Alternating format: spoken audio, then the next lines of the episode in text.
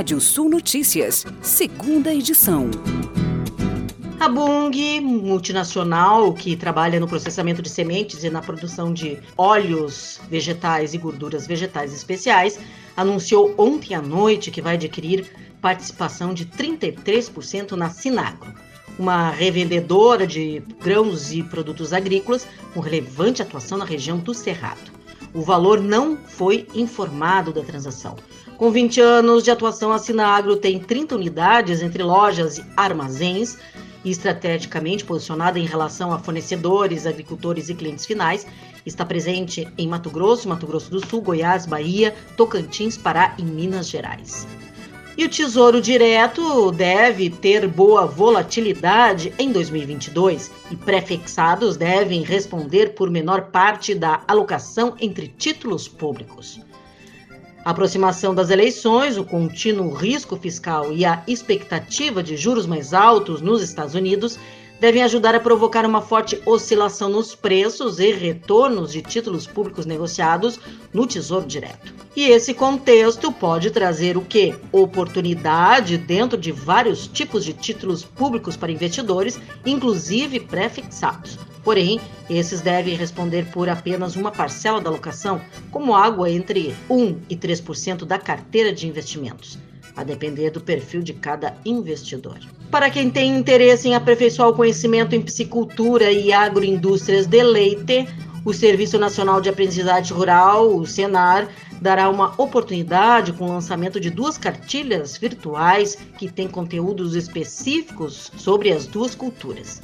O conteúdo é gratuito, de fácil acesso e está disponível para download no site da Estante Virtual do Senar ou pelo aplicativo com o mesmo nome nas lojas da Apple ou Play Store. A Batata apresentou oferta recorde de dezembro nas centrais de abastecimento às Cirasas.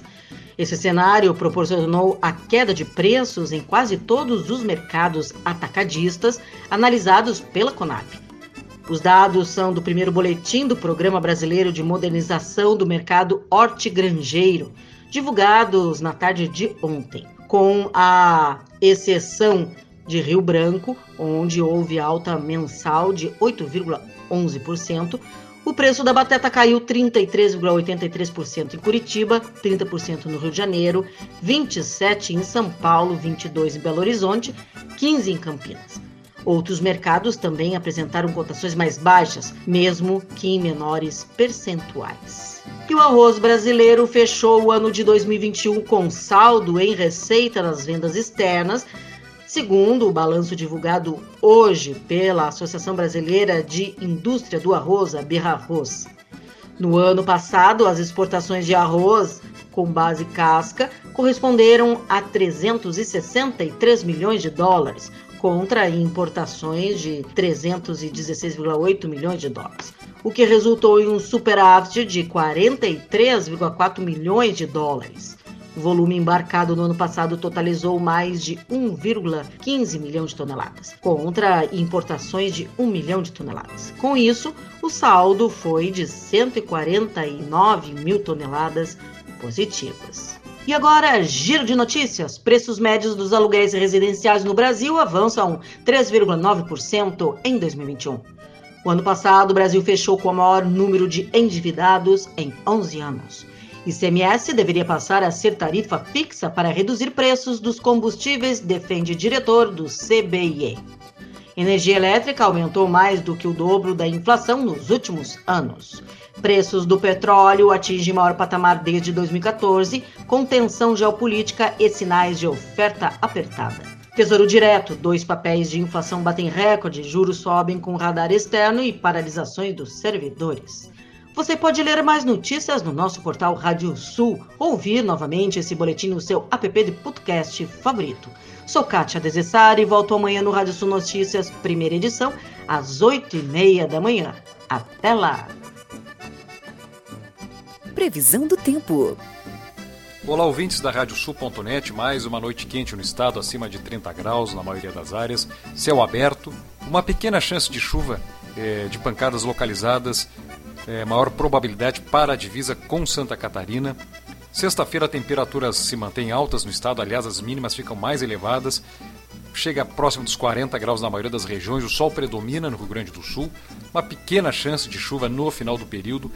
É, as chances de chuva localizadas aumentam para o final de semana, é, sobretudo na parte da tarde, final do período, há uma tendência que ocorram é, chuvas de pequeno volume. Santa Catarina e Paraná, nós temos aí para as próximas horas é, um tempo com variação de nuvens, uma pequena chance de chuva em algumas áreas aí da divisa com o Rio Grande do Sul, sul catarinense.